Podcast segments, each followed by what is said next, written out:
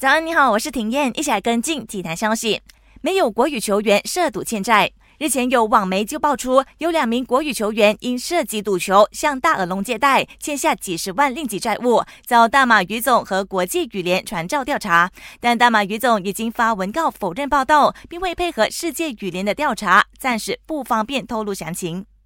泰国羽球公开赛昨天结束第三天较量，我国男单一哥李子嘉越战越勇，以二十一比十四、十二比二十一、二十一比八淘汰印尼老将汤米苏吉亚托，今年第七次打进国际赛八强。他接下来将迎战印尼入选赛选手。闯关的还有女单独苗谢淑雅以及男双自由人吴卫生陈卫强，要为选手们加油打气。今天下午两点，记得留守 Astro 频道八三四的赛事直播。男单方面，目前世界排名第三的中华台北羽球一哥周天成，今天下午将在这场比赛对垒日本六号种子西本全太。不管周天成是否闯关成功，他下星期确定会挤下中国的石宇奇，登上世界第二，缔造中华台北男单最佳世界排名。